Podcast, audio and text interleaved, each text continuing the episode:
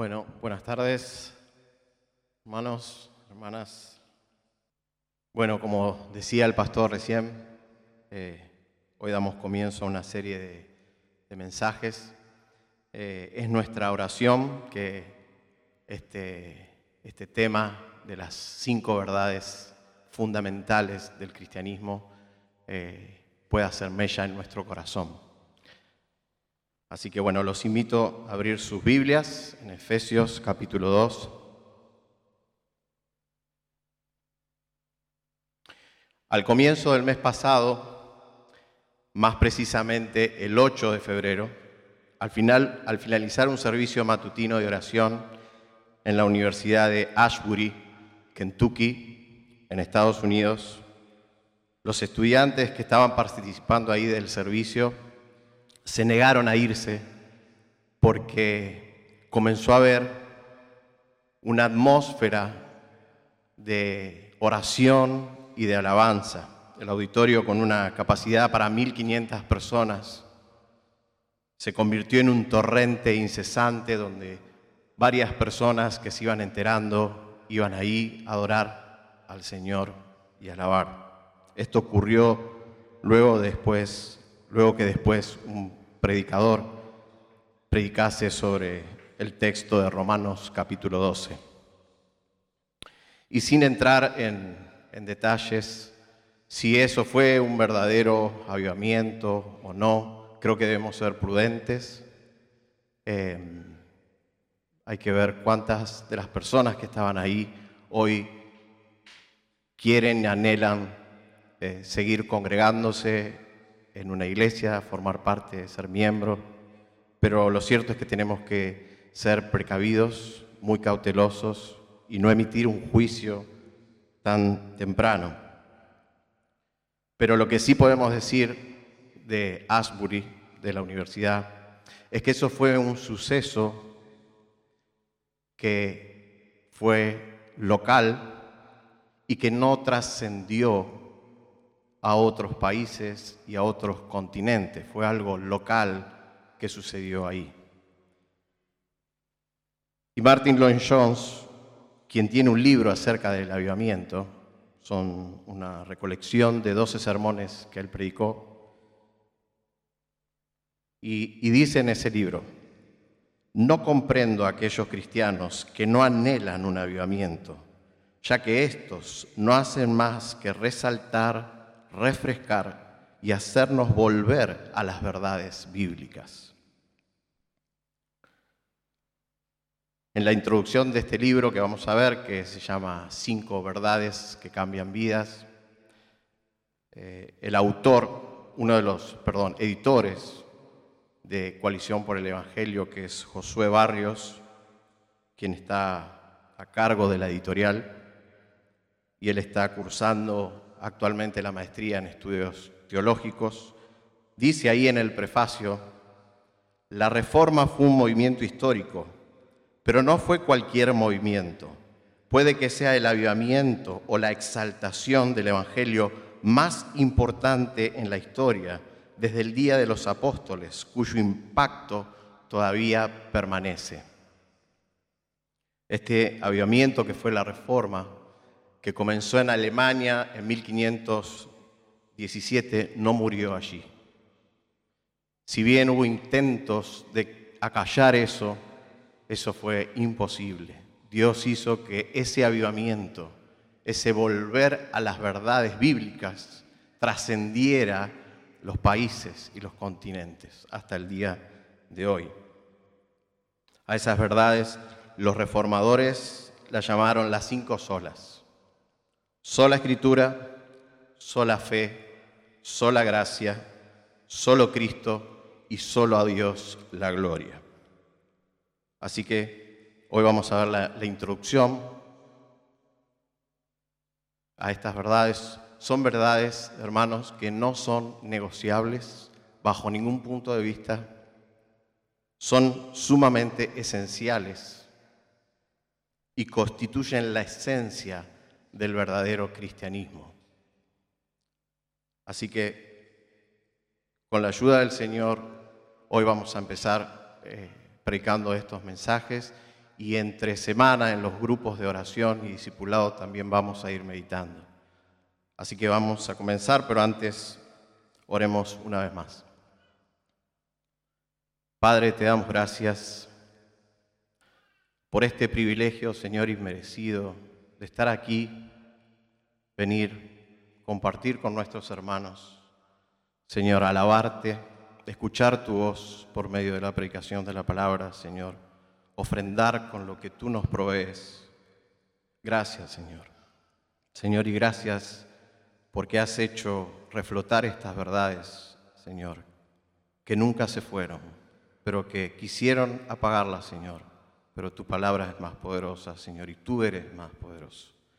Señor, te pido que abras nuestros oídos para escuchar, nuestra mente y corazón para recibir tu palabra, Señor. Y dame, lléname de tu espíritu, Padre, para poder predicar tu palabra. En el nombre de Jesús. Amén.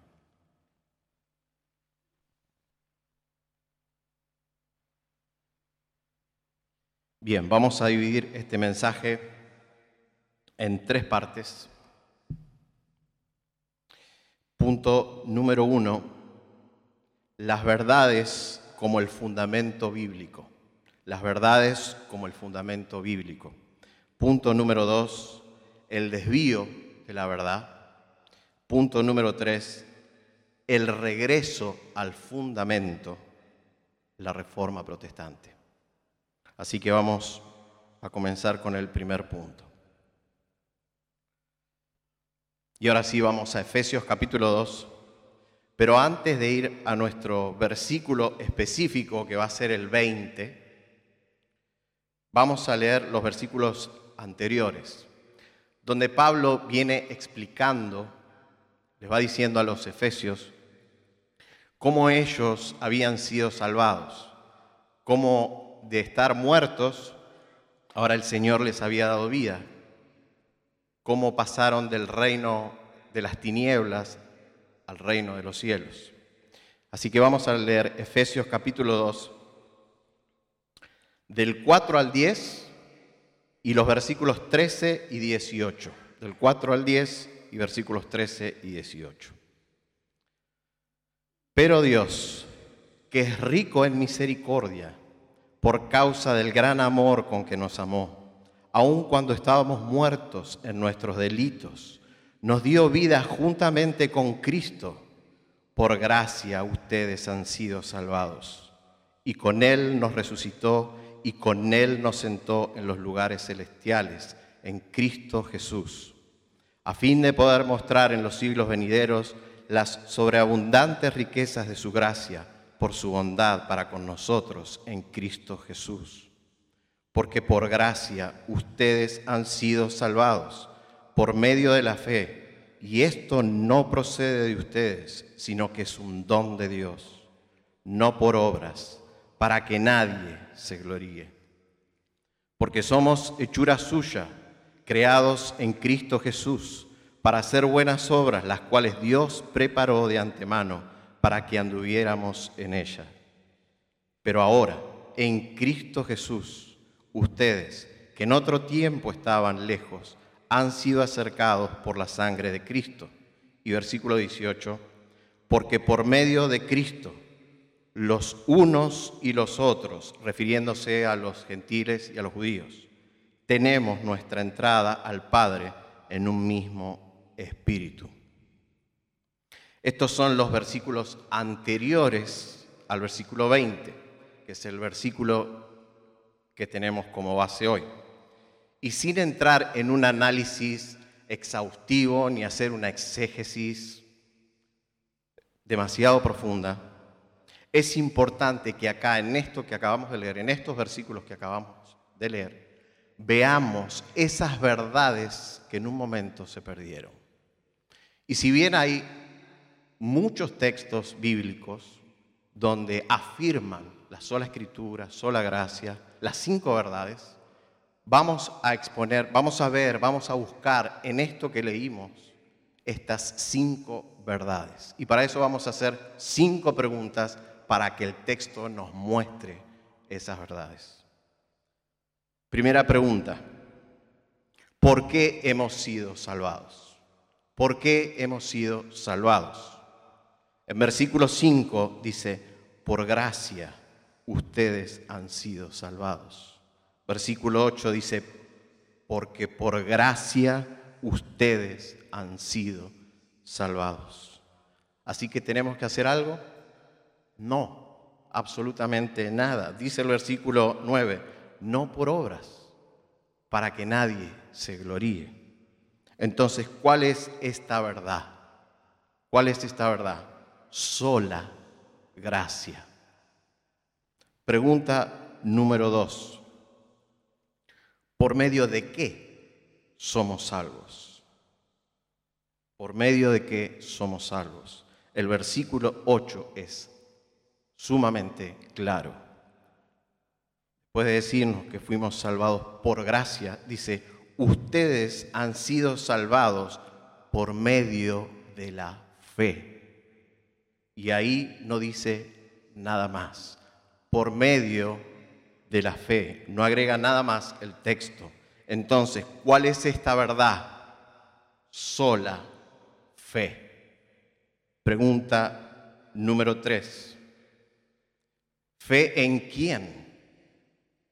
¿Cuál es el objeto de esa fe? ¿En quién debo confiar? ¿En quién debo tener fe? Versículo 5. Nos dio vida juntamente con Cristo. Versículo 6. Y con Él nos resucitó y con Él nos sentó en los lugares celestiales en Cristo Jesús. Versículo 10 somos hechura suya, creados en Cristo Jesús. Versículo 13, pero ahora en Cristo Jesús, ustedes que en otro tiempo estaban lejos han sido acercados al Padre por la sangre de Cristo. Y versículo 18, porque por medio de Cristo los unos y los otros tenemos nuestra entrada al Padre. Y esta cuál es la verdad solo Cristo. Número cuatro. En el versículo 10 se nos dice que Dios preparó buenas obras para que andemos. Pregunta, ¿para qué prepara Dios esas obras? ¿Para que nosotros andemos y nos llevemos la gloria? No para que cuando los hombres nos vean hacer esa gloria, eleven los ojos al cielo y le den la gloria a Dios. Para que cuando te vean mi hermano o mi hermana y te conocían cuál era tu vida anterior, ahora fulanito, ahora mira, llegas temprano a tu trabajo, ahora respeta al jefe, mira cómo sirve en la iglesia. Cuando los hombres ven eso, solo pueden dar la gloria a Dios, porque solo Dios puede transformar una vida. Y punto. Perdón, esa verdad es solo a Dios la gloria. El Salmo 115.1 dice, no a nosotros, Señor, no a nosotros, a tu nombre da la gloria. Y por último, hermanos, ¿por qué creemos estas verdades que acabamos de leer? ¿Por qué la creemos? ¿Dónde la encontramos? ¿Dónde están plasmadas estas verdades? En la escritura. Y si la escritura lo dice, esa es la máxima autoridad que un creyente tiene. Alguien dijo una vez, le preguntó a un creyente, ¿Vos crees eso de que una ballena se tragó a un hombre vivió tres días ahí adentro y después lo escupió? Y el creyente le dice, sí, sí lo creo porque la palabra de Dios lo dice. Y si hubiese dicho que Jonás se tragó a la ballena y al tercer día la escupió, también lo hubiese creído. La palabra, hermanos, es nuestra guía máxima. Así que en estos versículos que acabamos de leer, podemos ver estas verdades tan contundentes. Sola gracia, solo Cristo, solo la gloria a Dios, sola fe, y me falta una, sola escritura. Gracias. Y ahora sí, vamos a Efesios, después que Pablo dice todas estas verdades. Efesios 2.20 dice a los Efesios Pablo, están edificados sobre el fundamento de los apóstoles y profetas, refiriéndose no a ellos, sino a las verdades que ellos enseñaban. Y continúa diciendo el versículo, siendo Cristo Jesús mismo la piedra angular. Es decir, sobre estas verdades fundamentales es que Cristo, que es la piedra angular, está edificándonos a todos nosotros, a su iglesia. Y estas son esas verdades fundamentales del cristianismo. Pero lamentablemente, estas verdades plasmadas en la palabra de Dios, al correr de los tiempos, fueron olvidándose, entraron nuevas verdades, entre comillas, o mentiras, que fueron ahogando la palabra de Dios. Y pasamos al segundo punto, el desvío de la verdad.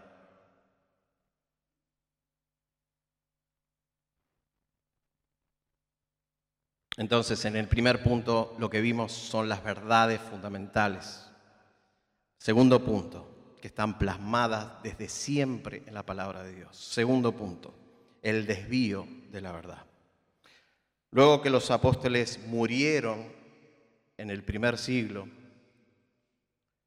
Después vinieron los padres de la iglesia y que también mantenían en alto estas verdades.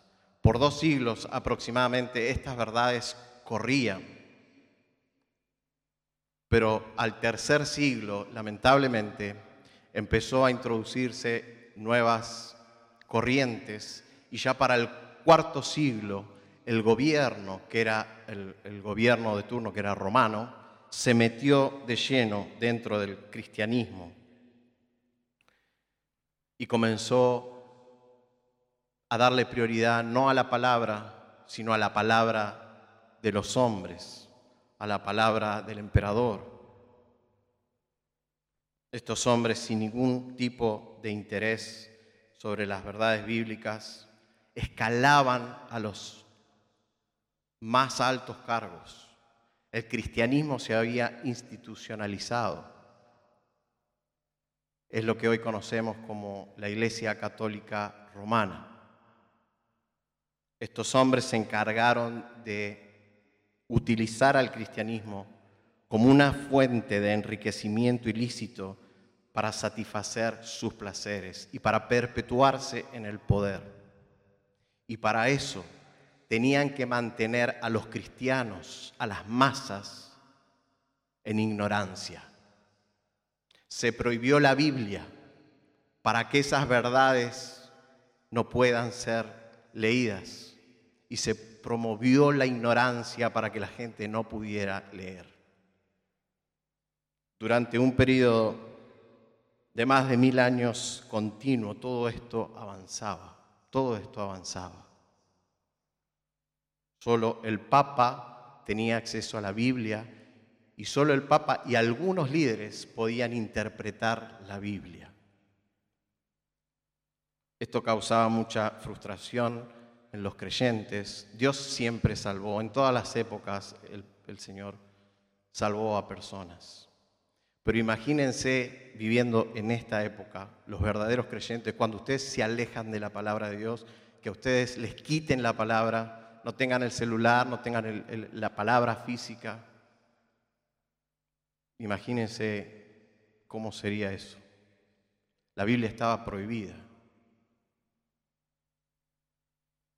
Cada tanto, durante todo este tiempo, se levantaban hombres que querían defender y que querían volver a resaltar las verdades bíblicas, pero la iglesia los acallaba y finalmente los terminaba asesinando.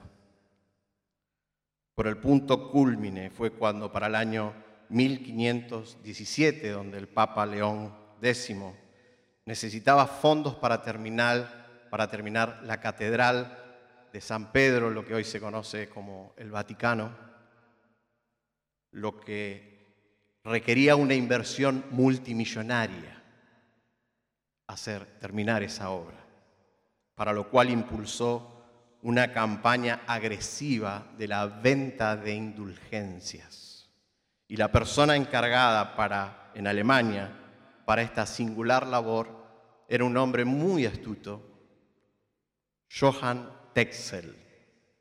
Este hombre fue astuto, persuasivo y un elocuente orador que convencía a los pobres ignorantes, prometiéndoles el perdón de sus pecados y la liberación del purgatorio de las almas de sus familiares. Tetzel decía, tan pronto caiga la moneda a la cajuela, el alma del difunto al cielo vuela. ¿Qué era lo que este hombre, lo que el Vaticano vendía? ¿Qué eran las indulgencias? Perdón, ¿qué son las indulgencias? La indulgencia es la liberación de los, castigos temporales que merecen los pecados de los hombres. Según la Iglesia Católica, a través del bautismo, cuando se bautiza un niño, ese niño es purificado del pecado original, pero ese niño va a crecer y va a continuar pecando. Y para esos pecados él necesita un perdón temporal. Y es ahí donde entran las indulgencias. Y escuchen, hermanos, porque esto es algo que muchos de nosotros venimos de ese contexto y no tenemos idea, nunca tuvimos idea, pero hay gente que practica esa tradición católica y tampoco conoce estas cosas. Y ellos dicen que además del Señor Jesucristo, está María y otras personas que en su vida fueron buenas, fueron santas y acumularon una cantidad enorme de buenas obras. Y esas buenas obras, la Iglesia Católica, al tener en su balanza de la vida, como tienen tantas buenas obras, personas buenas, la Iglesia Católica las nombra santas. Ahora, esas buenas obras de esos santos que la iglesia designó, no solo les sirven a ellos para salvarse, sino que al, haber acumulado tantas buenas obras, eso se puede transferir a otros pecadores que la estén necesitando. Una locura. A este superávit de buenas obras la Iglesia Católica la llama el tesoro de méritos y satisfacciones de Cristo, de María y de los santos. Y esa transferencia de buenas obras para los pecadores se hace a través de las indulgencias. Y quien administra esas indulgencias es el Papa. Tetzel decía, las indulgencias son la dádiva más preciosa y más sublime de Dios. Esta cruz, siempre llevaba una cruz con él, esta cruz tiene tanta eficacia como la misma cruz de Jesucristo. Venid, oyentes todo, y yo les daré bulas por las cuales se perdonarán hasta los mismos pecados que tuvieses intención de cometer en el futuro. No hay pecado, por grande que sea, que la indulgencia no pueda perdonar, ni aún el arrepentimiento es necesario. Tetzel llegó a decir que él había salvado más almas del purgatorio que el mismo Cristo en su muerte en el Calvario. Y saben, hermanos, lo más triste de todo esto es que todavía las indulgencias están vigentes en la Iglesia Católica. Si bien hoy no se pagan, pero hay ciertos requisitos que uno tiene que cumplir para ser acreedor de esas indulgencias.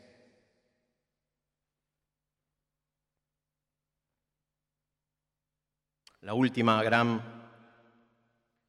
indulgencia la hizo el Papa Francisco en el año 2013 en Brasil.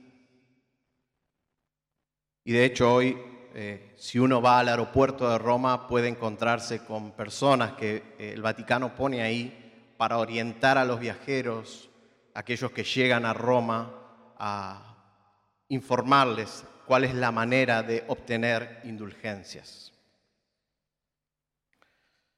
Y mientras todo esto ocurría en Alemania, toda esta locura ocurría en Alemania, la venta de indulgencias, esa distorsión completamente, un ataque directo al Evangelio, porque eso era un ataque directo al Evangelio. ¿Quién estaba detrás de todo eso?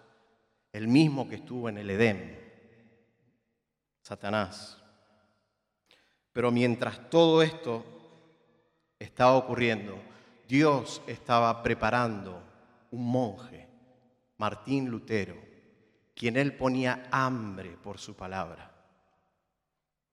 Al ver Lutero el abuso de las indulgencias, esta injusticia, esta falacia, la falta de temor de Dios por parte de los líderes, porque los líderes le exigían a los monjes y a los sacerdotes votos de castidad, votos de pobreza, pero resulta que los máximos íconos, el Papa, los cardenales, vivían en un lujo desmedido.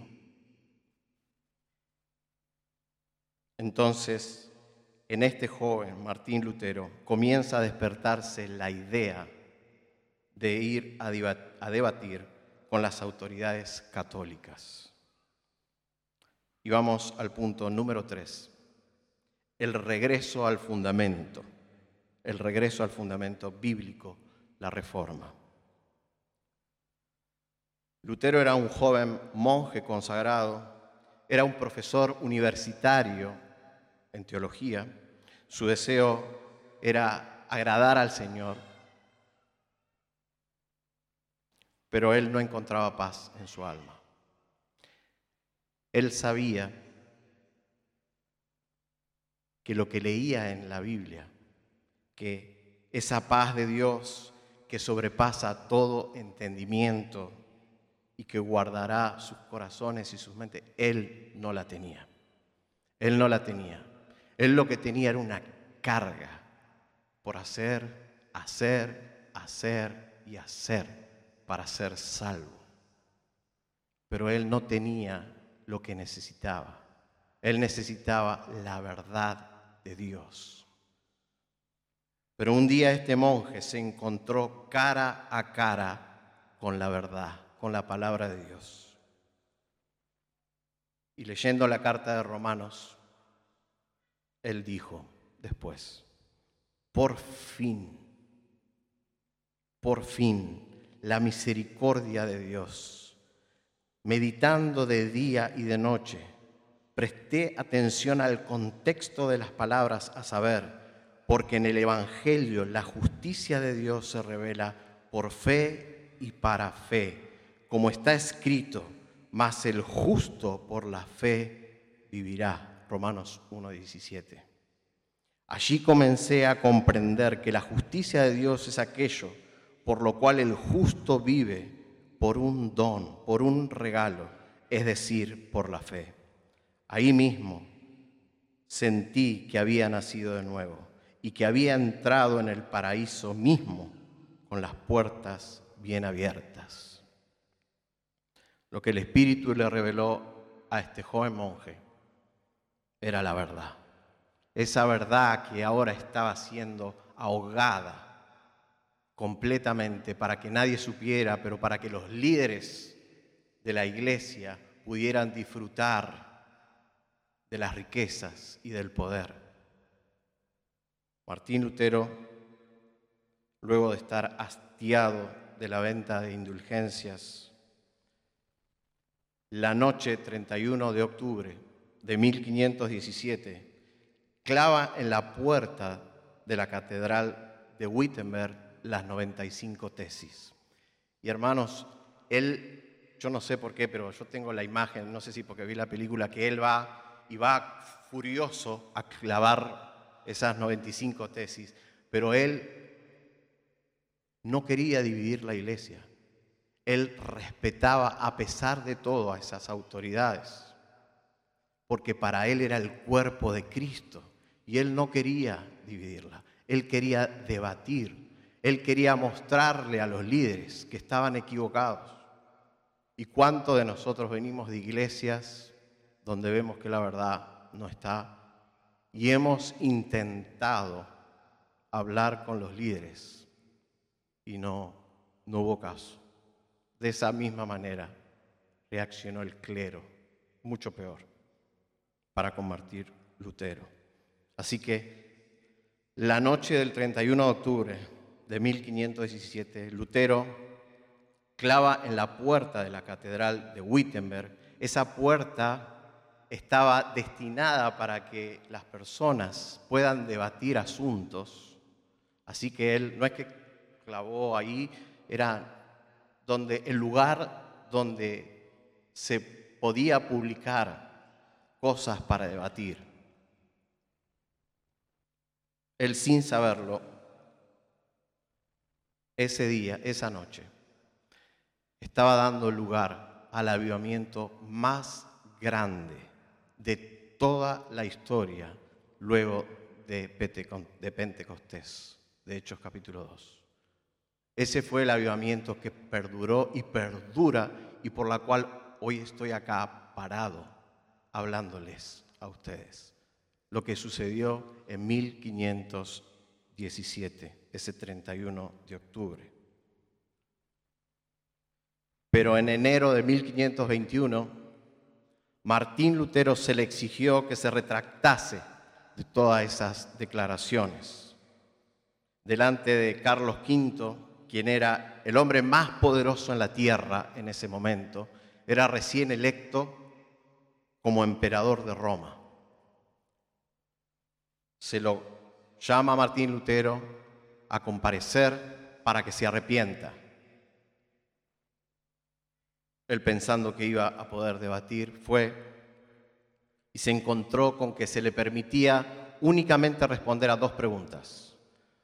La primera pregunta era si todos esos informes que estaban sobre una mesa eran de él, que eran las 95 tesis, a lo cual él responde, sí, es mío.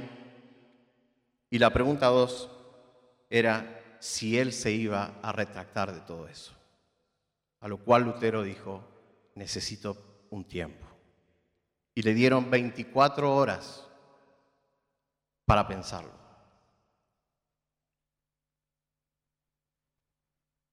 Al día siguiente volvió Martín Lutero delante de estos hombres y manifestó la disposición a retractarse con una condición. Si por medio de la palabra de Dios le mostraban a él dónde se había equivocado, entonces él estaba dispuesto a retractarse. Pero se le dijo tajantemente que no estaban allí para debatir, solo estaban para escuchar si se iba a arrepentir de los escritos que hizo o no. Entonces Martín Lutero pronunció estas famosas palabras.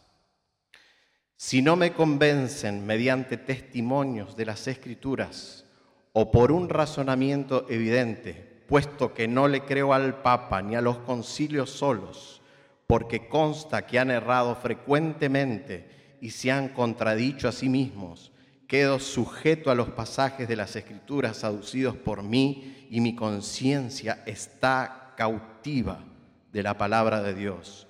Yo no puedo ni quiero retractarme de nada, porque no es prudente ni recto obrar en contra de la conciencia.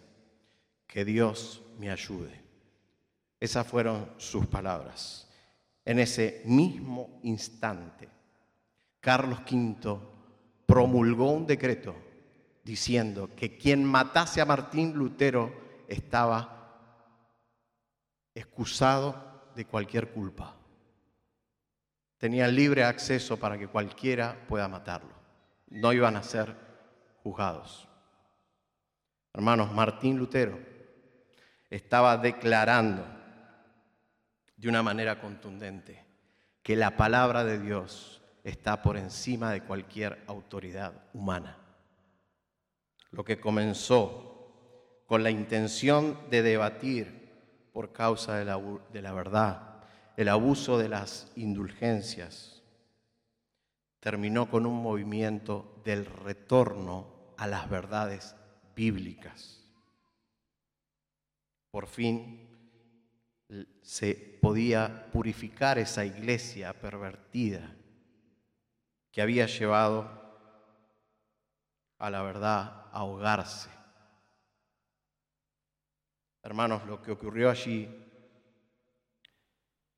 fue el suceso que Dios llevó a cabo para que las verdades, estas verdades que leímos al principio en el punto número uno, vuelvan a reflotar, vuelvan a la luz.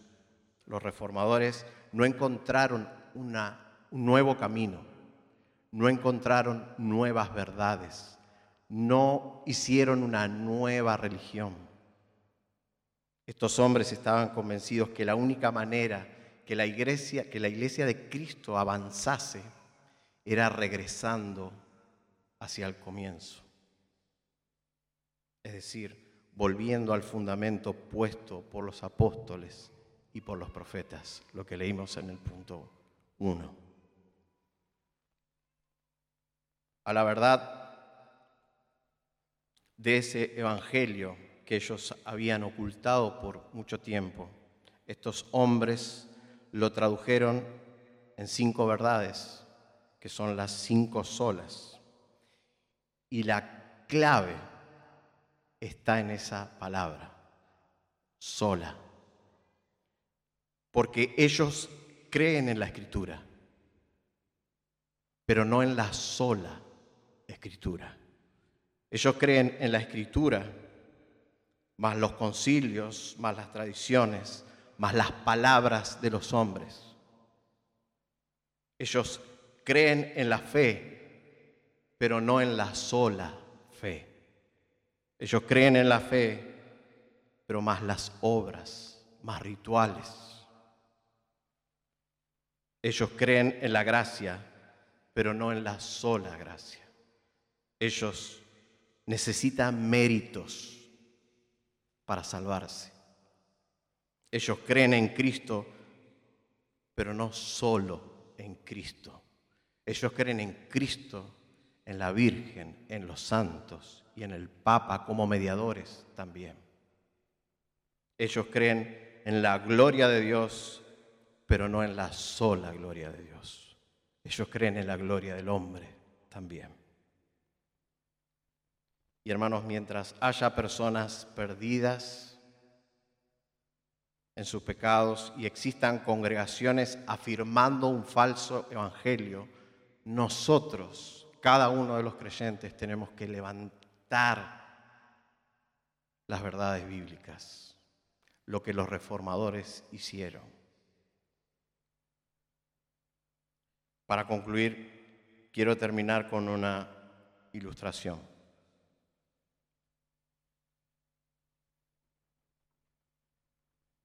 Había un noble monje inglés, no monje, un noble inglés, quien fue a California en 1850 por viajes de negocios y cuando regresaba a Inglaterra, él pasó por Nueva Orleans e hizo lo que muchos turistas en ese momento hacían, fue a presenciar en un conocido lugar en donde se vendían a los esclavos. Cuando ingresó a ese lugar, vio una hermosa joven africana subida a una tarima que estaba siendo vendida como esclava. Había una multitud de personas, pero junto a él había dos hombres que estaban ofreciendo dinero queriendo comprar a esta esclava y se decían el uno al otro lo que harían con ella si podían obtenerla. Y no era nada bueno. Ese noble al escucharlos se enfureció mucho y comenzó a gritarle al subastador y levantaba la mano mostrando un gran manojo de dólares y le decía, te daré el doble de todo lo que te ofrezcan aquí por esta joven. El subastador se detuvo, sorprendido, y dijo, nadie ha mostrado nunca tanto interés por un esclavo, como tampoco nunca nadie ha ofrecido tanto dinero por uno de ellos. El subastador le dijo al noble, ¿tú de verdad ofrecerías el doble que cualquiera? ¿Tienes ese dinero? El noble metió la otra mano en su bolsillo y sacó otro gran manojo de dinero. El subastador lo miró y gritó, a viva voz, vendida. El hombre se acercó a la tarima donde estaba la joven esclava ella lo miró en forma despectiva y le escupió el rostro. Él se limpió, luego tomó su mano con ternura, la ayudó a bajar de allí. Luego la llevó al centro de Nueva Orleans y mientras caminaban, ella volvió a escupirlo en el rostro. Él, sin decir una sola palabra, la miró con amor y se volvió a limpiar. Llegaron a una oficina y el hombre que estaba detrás del escritorio le dio unos papeles a él. Él los firmó y se los pasó a la joven y le dijo, estos papeles ahora son tuyos. Pero ella los tomó de una manera despectiva, lo miró y volvió a escupirle en el rostro. Él se limpió nuevamente una vez más y le dijo con un tono amoroso, ¿es que no entiendes? Ahora sos libre. Te compré para que seas libre. Ella cuando lo escuchó, escuchó sus palabras, se quedó paralizada y muda por unos instantes. Su semblante se transformó y empezó a llorar desconsoladamente. No podía parar. Finalmente, luego de unos minutos, ella lo miró y le dijo, tú has pagado el precio más alto por mí, una esclava, solo para dejarme libre. Y él le dijo, sí, así es, te compré a precio más alto para que ahora seas libre. Ella siguió llorando y finalmente lo miró y le dijo, quiero decirte una sola cosa. Perdóname. Y quiero pedirte otra. Podré ser tu esclava para siempre. Esto es, hermanos, lo que una persona siente cuando luego de haberle escupido durante toda la vida el rostro a Dios, hasta que un día, por pura gracia, Él nos llama por medio de su palabra y por la sola fe en Cristo. Y para su gloria solamente, Él nos salva y nos libera de la esclavitud del pecado. Al contemplar el creyente esto, vivirlo, vivir esta verdad, esta realidad, estas verdades, eso cambia todo. Cambia tu vida, cambia mi vida, cambian los anhelos, cambian los deseos, los pensamientos, cambia todo. Al Dios que antes detestábamos, Ahora le pedimos servirle y ser su esclavo. Hermanos, ¿ven por qué son importantes estas verdades? Estas verdades constituyen la esencia del verdadero cristianismo. Y estas verdades son precisamente las que cambiaron vidas en el pasado, las que están cambiando hoy, ahora, nuestras vidas, esas verdades, y las que seguirán cambiando las vidas de los que vienen. Solamente Dios puede cambiar las vidas. Esas son las verdades, las cinco verdades que cambian y transforman una vida. El Señor utilice estas enseñanzas que vamos a ir viendo domingo tras domingo, vamos a ir viendo cada una de estas verdades que el pastor irá exponiendo y también viéndola en, en los grupos God. Y amigo que estás acá, hoy tu vida es como la de esa esclava antes de ser liberada. El único noble que tiene todo lo suficiente para darte la libertad es Cristo Jesús, el Hijo de Dios, quien vino a este mundo encarnado como un hombre, vivió la vida que vos y yo no podemos vivir, cargó con tu pecado y fue a la cruz. La ira del Padre se descargó sobre él. Él murió y al tercer día resucitó y hoy está vivo. Y Él manda a todos los hombres a arrepentirse y a poner su fe solamente en Él. Arrepentite, poné tu fe en Cristo y hoy mismo podés ser salvo.